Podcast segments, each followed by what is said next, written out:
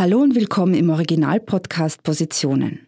Jeden ersten Freitag im Monat sprechen wir hier über Geschichten zum nachhaltigen Leben und ökologischen Handeln. Wir treffen Menschen, deren Lebensmodelle Mut geben, die das Gemeinsame herausheben, Verantwortung ernst nehmen und andere inspirieren. Mein Name ist Mirella Jasic. In Gesprächen mit unseren Gästen rede ich mit Menschen, die spannende, wichtige, interessante und neue Positionen einnehmen.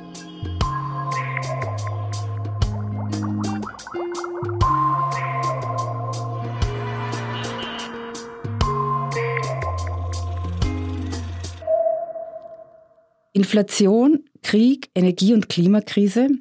Die Zeiten sind sehr unruhig. Und das auch am Finanzmarkt. Das Thema Nachhaltigkeit und Umwelt wirkt sich inzwischen auch am Arbeitsmarkt aus, sowohl in der Jobsuche als auch in der Altersvorsorge. Insbesondere über das letzte Thema möchte ich heute mit dem Vorstand der VBV Pensionskasse Günter Schindel sprechen. Ich freue mich sehr, Sie zum Gespräch begrüßen zu dürfen. Schön, dass Sie sich Zeit für uns genommen haben. Gerne, ich freue mich, da zu sein. Sie haben Finanzwirtschaft an der Universität Innsbruck studiert und Sie sind seit 15 Jahren im Vorstand der VBV Pensionskasse. Dort sind Sie für Veranlagung, Verwaltung, Mathematik, IT und Rechnungswesen sowie Controlling zuständig, habe ich auf der Website gelesen. Also ein ziemlich umfassender äh, Bereich, den Sie da äh, zu verantworten haben. Und Jetzt aus dem ersten Eindruck, der sich da mir erschließt beim Lesen, würde ich annehmen, dass Sie ein sehr zahlenorientierter Mensch sind. Was hat Sie als jungen Menschen zum Studium der Finanzwirtschaft bewegt? Als junger Mensch war ich unglaublich fasziniert von, von den Börsen. Das war spannend. Äh, das ist ein unglaublich effizienter Platz, in dem Informationen und Erwartungen gehandelt werden. Und ganz allgemein arbeiten in dem Finanz-, Banken- und Börsengeschäft eigentlich doch relativ helle Köpfe. Liege ich richtig in der Annahme, dass Sie sehr zahlenorientiert sind? Ja, das, das liegt in der Natur des Geschäftes. Also wir verwalten die Pensionen und die Anwaltschaften von, von über 400.000 Menschen. In der VBV-Gruppe, wir haben ja auch noch eine Vorsorgekasse, da sorgen wir vor für, für, für über vier Millionen Menschen. Das ist, das ist halb Österreich. Und äh, im Finanzgeschäft braucht man Strategien, man braucht Ziele, man braucht Messgrößen, man macht ein Monitoring und deswegen braucht man natürlich Zahlen, um sich einfach die Entwicklungen anzuschauen. Die Entwicklung, die wir aber in der letzten Zeit sehen, dass die Zahlen, die wir uns anschauen, nicht mehr nur die klassischen Finanzkennzahlen sind, also Anlageerträge, Volatilität und dergleichen. Sehr viele dieser Zahlen haben mittlerweile auch mit Klima, Klimaschutz, Klimaleistung und diesen Dingen zu tun. Dazu möchte ich noch unbedingt weiter mit Ihnen reden, äh, aber vielleicht nur kurz für unsere Hörerinnen im Dachraum. Was genau ist die VBV Pensionskasse? Ja, die, die VBV Pensionskasse ist eine Pensionskasse, englisch ein Pension Fund. Und äh, wir machen, äh, um das ganz einfach zu sagen, Firmenpensionen. Das heißt, ein Unternehmen hat Mitarbeiter und dieses Unternehmen denkt sich, ich möchte für meine Mitarbeiter für eine Firmenpension ansparen und sie dann später auch von der Pensionskasse bezahlen lassen.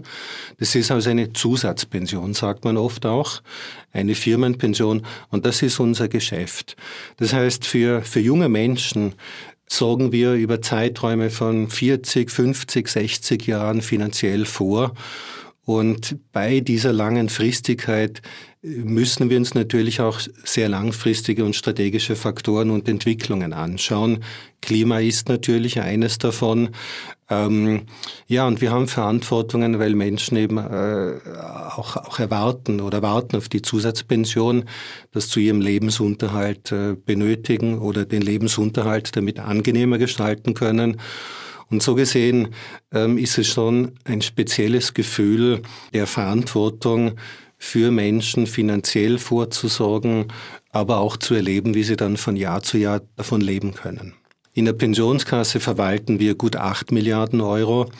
Äh, in der Vorsorgekasse sind es über fünf Milliarden. Das heißt, als Firmengruppe VBV äh, ver verwalten wir, managen wir über elf Milliarden Euro. Ich habe es einleitend gesagt, das Wort Inflation und jetzt auch nochmal in diesem Zusammenhang, was Sie angesprochen haben, die Langfristigkeit und diese Verantwortung, die Sie tragen für diese vielen Menschen. Die Inflationsrate im September lag laut Statistik Austria bei 10,5 Prozent zum Vorjahr. Was bedeutet das konkret zum Beispiel für die Altersvorsorge und auch für diese langfristige Veranlagung, mit der alle Menschen rechnen? Das, ähm, ich glaube, das muss man unterscheiden nach Fristigkeiten. Also ganz kurzfristig ist das jetzt ein gewisser Schock, den wir in der realen Welt haben, den wir auch in der Finanzwelt haben. Ähm, Sie haben das vielleicht wahrgenommen oder vielleicht auch nicht. Die Zinsen, die waren die letzten zehn Jahre bei Null oder unter Null. Jetzt sind die Zinsen drastisch gestiegen. Sie sind in den USA bei vier Prozent, in Europa bei zweieinhalb Prozent.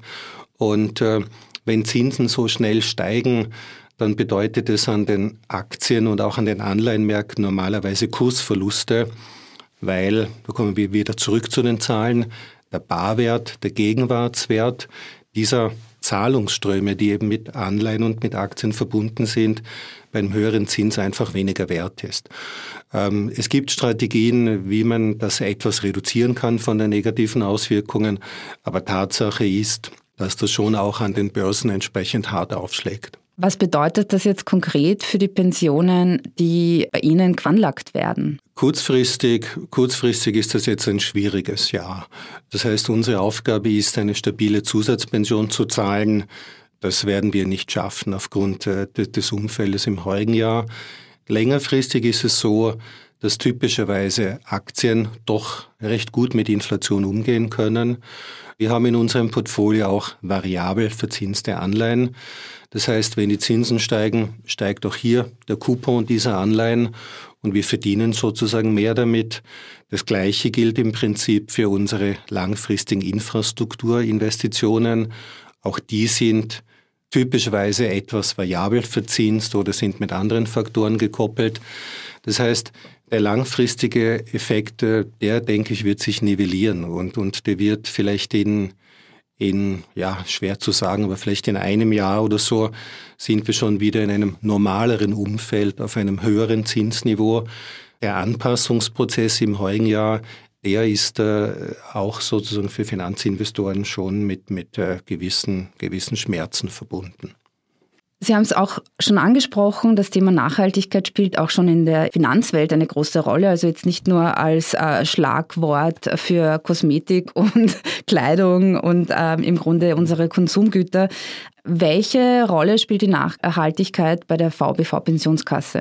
Unsere Wurzeln betreffend Nachhaltigkeit, die gehen 20 Jahre zurück. Also unsere Vorgänger haben 2003 begonnen mit nachhaltigen Aktienfonds, mit nachhaltigen Anleihenfonds. Und damals war das ein sehr stark wertegeprägter Zugang. Also so im Sinne, ja, ein bisschen übertrieben, der zehn Gebote oder so. Du sollst nicht und du sollst eben schon. Ähm, das waren die Anfänge. Und äh, im Laufe der Zeit ist das äh, ein bisschen technischer, ein bisschen professioneller, wenn man so will, geworden. Vor ja, vor, vor sechs Jahren ist der Begriff ESG sehr populär geworden. Environmental Social Governance, das waren sozusagen die, die englischen Abkürzungen für einfache deutsche Übersetzung, noch immer Nachhaltigkeit.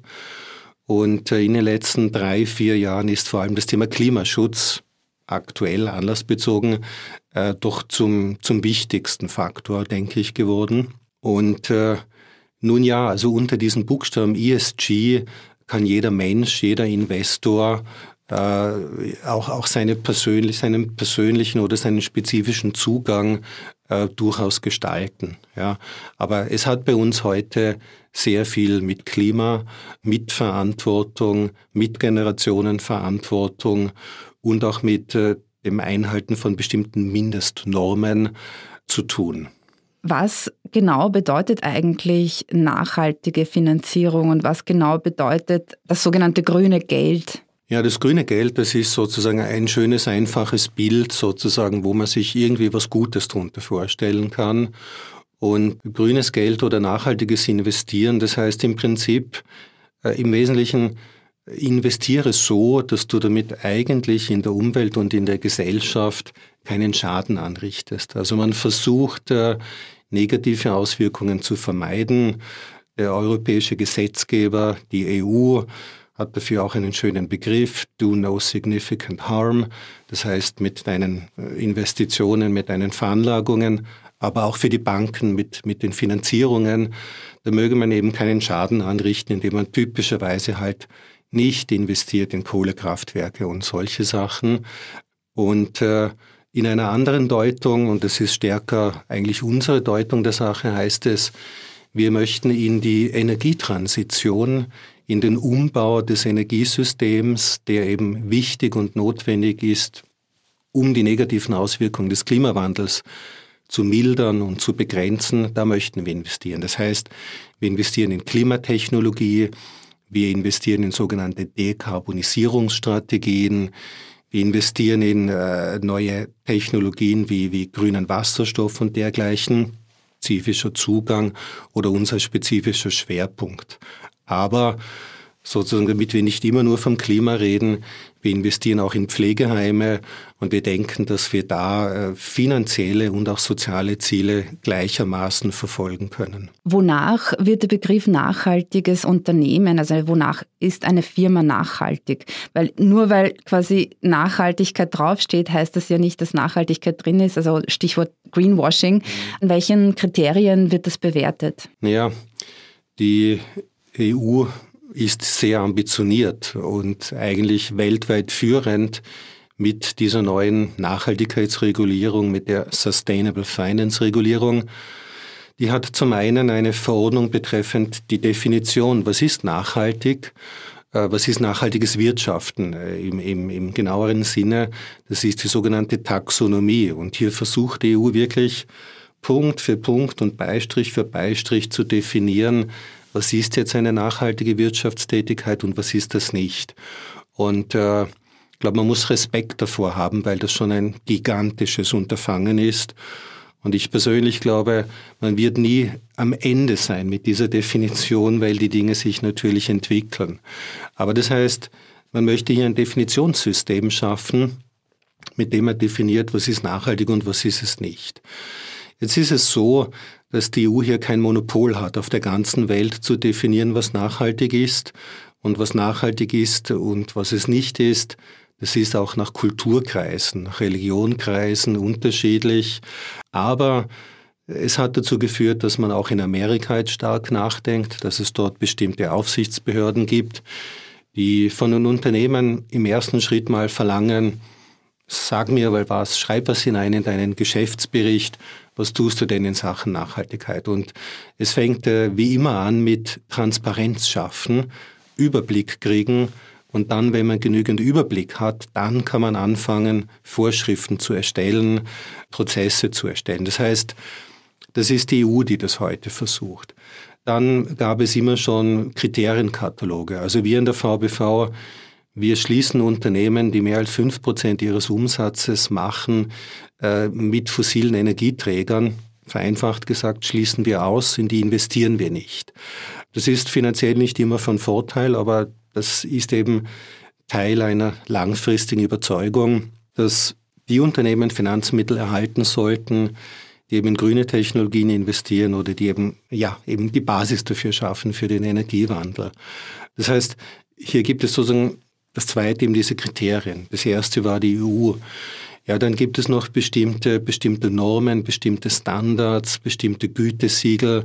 Da gibt es auch sehr viel Unterschiedliches und vermutlich auch vor dem Hintergrund dessen ist es ganz gut, wenn die EU versucht, hier einen gewissen Standard zu setzen, Zugleich, glaube ich, glaube ich, muss man realistisch bleiben. Also eine Definition für die gesamte Welt, was nachhaltig ist und was nicht, das ist ein sehr hehres und sehr ambitioniertes Ziel. Ich denke, es ist wichtig, äh, wenn es dazu führt, dass man sich in allen Teilen der Welt mehr damit auseinandersetzt, was ist nachhaltig, was ist es nicht. Und wenn es da bestimmte Unterschiede gibt in den USA, in Europa und in Asien, dann hilft das in Summe noch immer viel mehr, als wie wenn es keiner tut.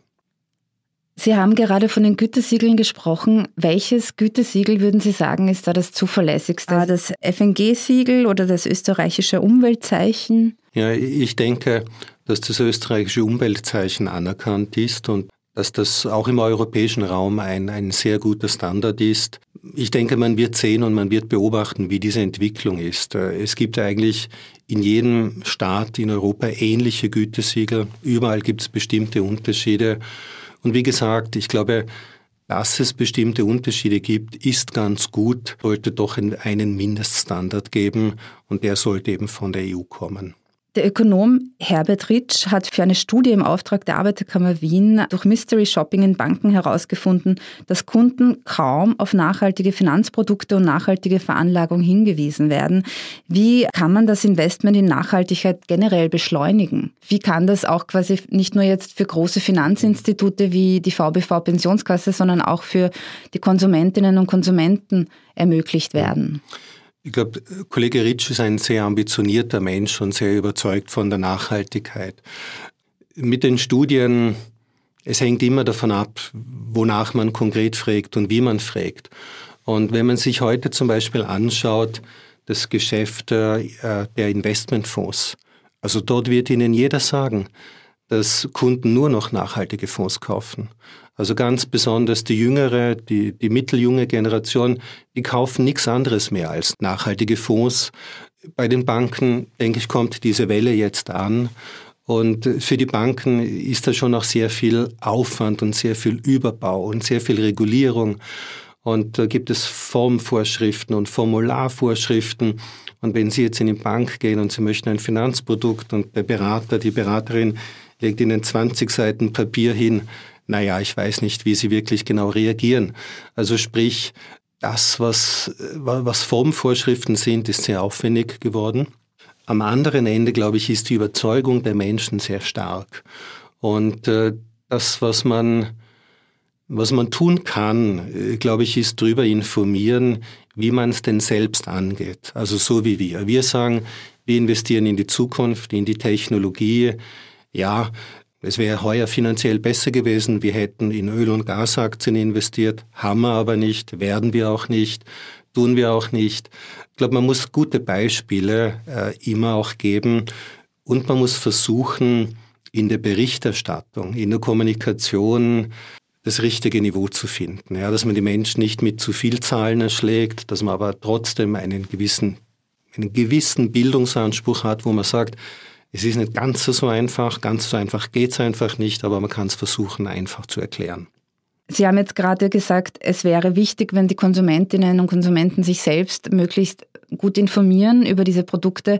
Ist es nicht eher umgekehrt, dass man sich erwartet, dass mein Bankberater oder meine Bankberaterin sich da gut auskennt und wenn ich da komme als Konsumentin, die mich entsprechend gut beraten kann? Oder ist das, meinen Sie, auch für die Bankberaterinnen inzwischen schon so eine Wissenschaft geworden, was grüne Finanzierung angeht? Ja, ich glaube, der, Bankberater hat, ohne ihn verteidigen zu wollen, ja, ähm, ein unglaublich großes Aufgabenfeld. Also die Bankberaterin, der Bankberater verkaufen einen Kredit. Okay, werden wieder Sparbücher verkaufen verkaufen Fonds, verkaufen vielleicht auch noch Versicherungsprodukte. Also das ist schon eine unglaubliche Bandbreite, was ein Berater in einer Bank heutzutage beraten und verkaufen muss. Und es geht weit über das Bankgeschäft hinaus. Hier helfen, glaube ich, gute Unterlagen, entsprechende interne Schulungen und äh, ja, und wahrscheinlich auch, auch moderne Medien äh, wie, wie, wie, wie Podcasts oder, oder wie kleine Videos und dergleichen, um die Berater wie auch die Kunden schon ein bisschen vorzuinformieren, dass wenn sie dann in die Beratungsstelle kommen, dass beide Seiten, dass vor allem auch der Kunde, die Kundin schon weiß, äh, was ich denn will oder was ich dann auch nicht will. Wird grünes Investment uns in eine nachhaltige Zukunft führen, ohne dass die Menschen ihren Konsum drosseln müssen und eventuell auf, auf Luxus verzichten müssen? Also zum Thema grünes Wachstum und Degrowth. Äh, wie naja. sehen Sie das? Naja, ich sehe das mal so, die Welt hat sich immer geändert und die Welt wird sich immer ändern. Und was Luxus ist, das wird sich auch ändern. Also möchte hier nicht eine Cassandra sein, die sagt, Luxus wird irgendwann sein, gute Luft und sauberes Wasser zu haben. Ähm, Das heißt, die Dinge werden sich entwickeln und die Dinge müssen sich entwickeln.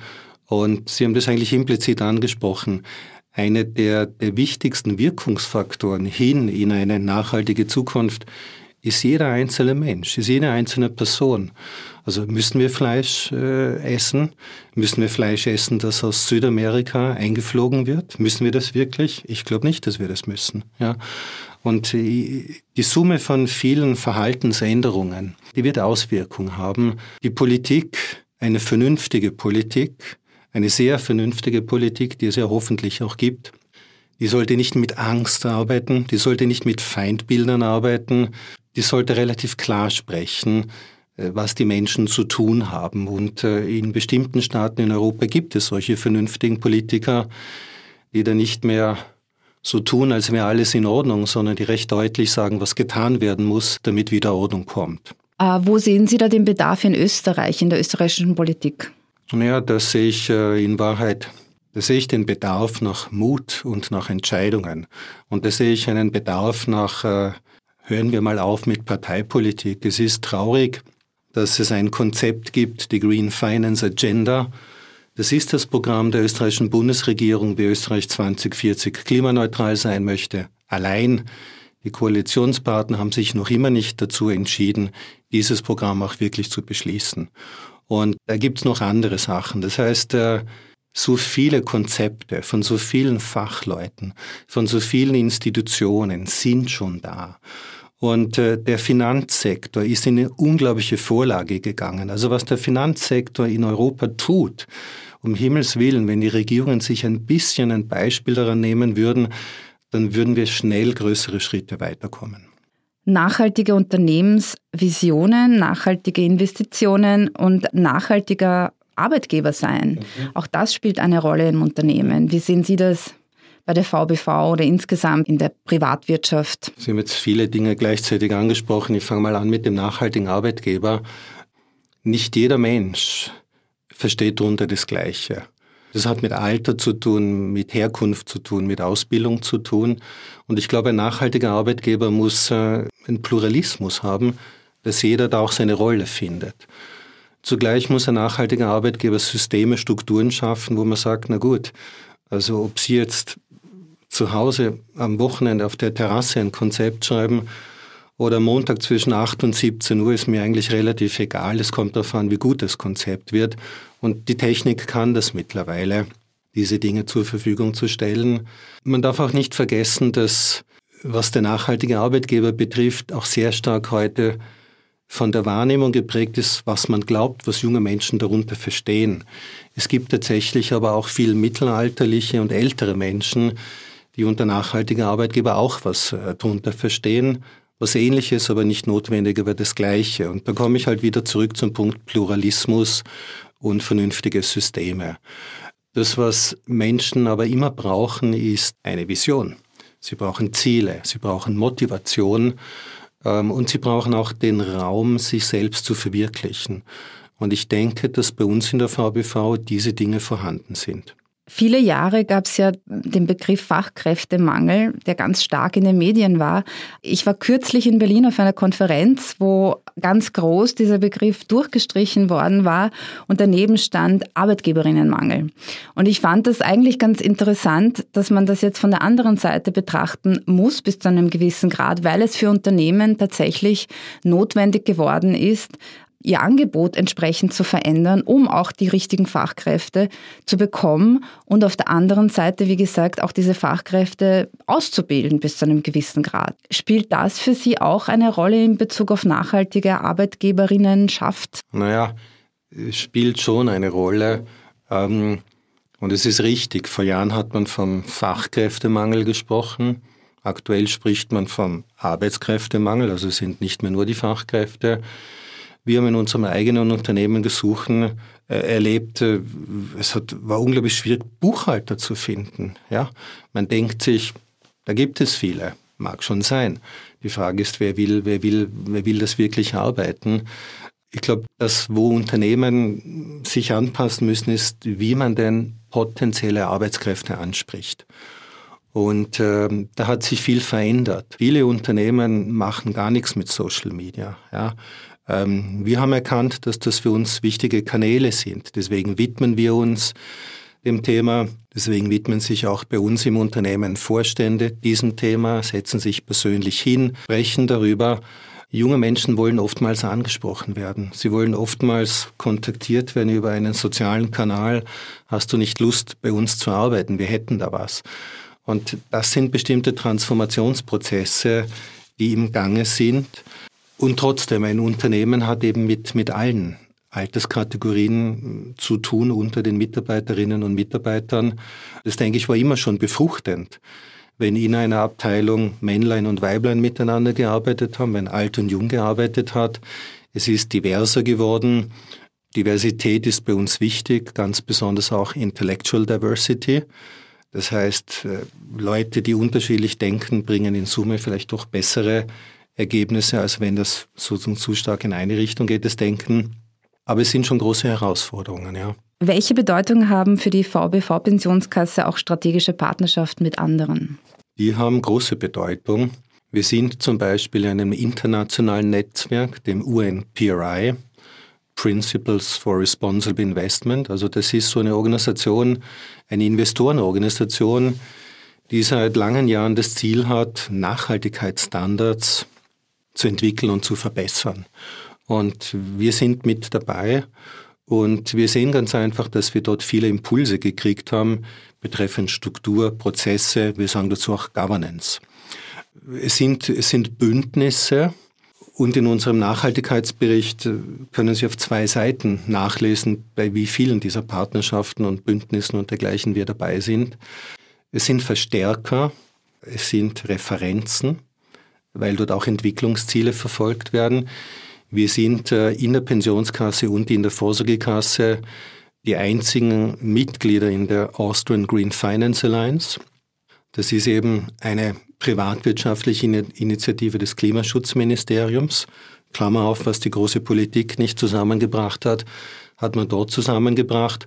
Und dort äh, ziehen wir mit Banken, mit Versicherungen einen gemeinsamen Strang, wo wir einfach österreichische Referenzen hinstellen möchten, wie man denn nachhaltig und klimagerecht investiert und wie man versichert und wie man Kredite gibt und was man sonst noch macht. Um da hier einfach so noch Beispiel zu sein, an denen sich andere dann auch, mit orientieren können. Der Finanzmarkt kennt wenig Grenzen. Wie steht es jetzt eigentlich um die Auswirkungen des Ukraine-Krieges eigentlich auf den Finanzmarkt? Der Ukraine-Krieg hat fast alle überrascht, weil bis wenige Tage vor dem Einmarsch gab es alle möglichen Politikexperten und andere Experten, die gemeint haben, naja, Putin macht ja nur ein Manöver, der, der, der marschiert da nicht ein. Das heißt, die Auswirkungen sind, die Welt hat sich geändert. Und hm, wir müssen das zur Kenntnis nehmen, dass äh, hier nicht mehr die, die friedliche Zeit ist, die in den 90er, 1980er Jahren begonnen hat, Globalisierung, friedliche Welt, äh, Welt ohne Grenzen, sondern äh, dass hier einfach völlig andere Weltentwürfe aus Russland, aber auch aus China kommen. Und äh, die haben nichts mit globaler Kooperation zu tun, sondern die haben mit globalen Machtwelten zu tun. Wirtschaftlich hat es ein, eine Energiekrise ausgelöst und politisch hat es der EU gezeigt, dass die Nachhaltigkeit unglaublich wichtig ist und unglaublich toll ist, aber in Sachen Energiepolitik nicht zu Ende gedacht worden ist. Das ist schön, wenn man sagt, man muss und man muss und man muss, ähm, aber man muss es wirklich mal durchdenken, 20, 30 Jahre.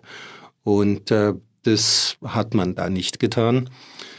Europa ist immer dann gut gewesen in der Krisensituation. Staatsschuldenkrise, alle möglichen Krisen, jetzt wieder Energiekrise. Und als alter Optimist, der ich halt es einfach nicht lassen kann, Optimist zu sein, bin ich mir relativ sicher, dass die EU ihre Energietransition aufgrund des Ukraine-Krieges wahrscheinlich 10 oder 15 Jahre früher abgeschlossen haben wird als ohne. Das ist, wenn man so will, äh, das Positive daran. Die politische Weltordnung, ja, die formiert sich gerade neu. Und für die Investoren kommt, kommt eben dazu Inflation und Zinserhöhungen. Und das sind Schocks in einer Kombination und in einer Gleichzeitigkeit, die wir die letzten 50 bis 70 Jahre nicht hatten. Und äh, das ist jetzt also ein Schock, der, der trifft die Menschen, der, der, trifft die Welt, der trifft das Wirtschaftsleben, äh, der trifft eben auch die Investoren und damit trifft er wiederum alle Menschen. Äh, das ist ein Schock. Die Anpassungen, denke ich, erfolgen schockartig, aber wir erleben möglicherweise ein neues Gleichgewicht früher, als wir das heute denken. Wie sehen Sie die Welt in zehn Jahren? Was wünschen Sie sich? Wo, wo sollen wir stehen in zehn Jahren? Ja, zum Teil habe ich es gerade gesagt. Also ich glaube, in, in zehn Jahren wird Europa mit der Energietransition sehr, sehr weit fortgeschritten sein. Ich denke, dass in zehn Jahren auch die junge Generation von heute mehr Macht hat, mitzureden in den politischen Entscheidungsprozessen, in den wirtschaftlichen Prozessen. Und ich kann der Jugend nur sagen, auf alle Fälle verfolgen, was man verfolgen will, zugleich lernen, wie die Systeme eben sind. Weil ohne System geht es nicht, aber ohne Ambition und ohne Vision wird sich eben auch nichts ändern. Und ich hoffe schon, dass die Welt wieder friedlicher ist, als sie aktuell gerade ist. Und wie sehen Sie die Zukunft der VBV in diesem Zusammenhang? Ja, ich sehe die Zukunft der VBV als Referenzinstitution am europäischen Vorsorgemarkt und Finanzmarkt. Man wird sagen können, die gehören zur Topklasse der nachhaltigen Investoren. Die haben das durchgezogen in all diesen Krisen. Das war schwierig genug, aber die haben das gemacht. Und die VBV wird Kunden haben, Unternehmenskunden, die ja einzahlen für die Mitarbeiter und eben auch andere Kunden, die Anwirtschafts- und die Leistungsberechtigten, die Pensionisten, die sagen werden, meine Pension kommt aus einer nachhaltigen Pensionskasse, äh, meine Abfertigung kommt aus einer nachhaltigen Vorsorgekasse. Anders will ich das überhaupt nicht haben und deswegen ist das gut und ich bin zufrieden. Wollen wir hoffen, dass das so ist? Ja, wollen wir das hoffen und sind wir zuversichtlich, dass das so kommen wird. Ja, vielen Dank für das Gespräch. Danke ebenso für das Gespräch und danke für die Einladung. Sehr gerne.